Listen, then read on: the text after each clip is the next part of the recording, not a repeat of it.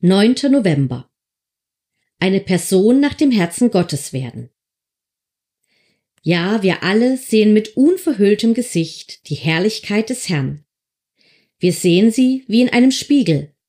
Und indem wir das Ebenbild des Herrn anschauen, wird unser ganzes Wesen so umgestaltet, dass wir ihm immer ähnlicher werden und immer mehr Anteil an seiner Herrlichkeit bekommen.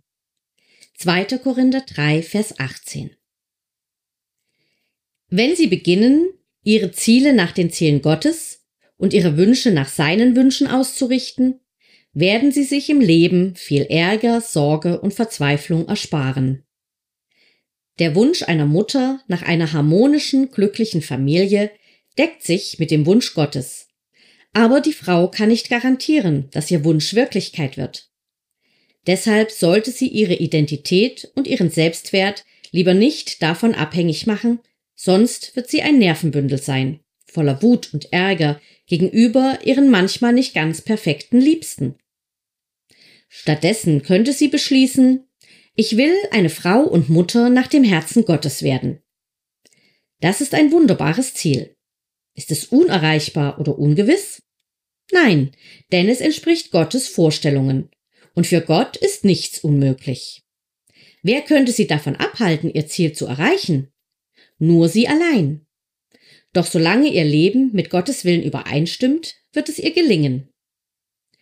Wie sieht die Sache aber aus, wenn mein Mann eine Midlife-Crisis durchmacht oder meine Kinder rebellieren? mag eine Frau einwenden. Solche Schwierigkeiten stellen ihren Entschluss, eine Frau und Mutter nach dem Herzen Gottes zu sein, nicht in Frage. Aber ihr Verhalten wird dadurch auf die Probe gestellt. Gerade in Krisenzeiten braucht ein Mann eine Frau und brauchen die Kinder eine Mutter, die auf Gott vertraut. Probleme in der Familie bieten ihr immer wieder neu die Gelegenheit, ihr Ziel zu verfolgen, nämlich eine Frau nach dem Herzen Gottes zu sein. Der Pastor, der sein Selbstwertgefühl davon abhängig macht, dass er seine Stadt für Jesus gewinnt, die beste Jugendarbeit hat oder die Missionsspenden um 50 Prozent steigern kann, wird daran scheitern. Diese guten Wünsche sind ganz schlechte Ziele, da sie durch Menschen und Umstände verhindert werden können. Er sollte lieber sagen, ich möchte ein Pastor nach dem Herzen Gottes werden.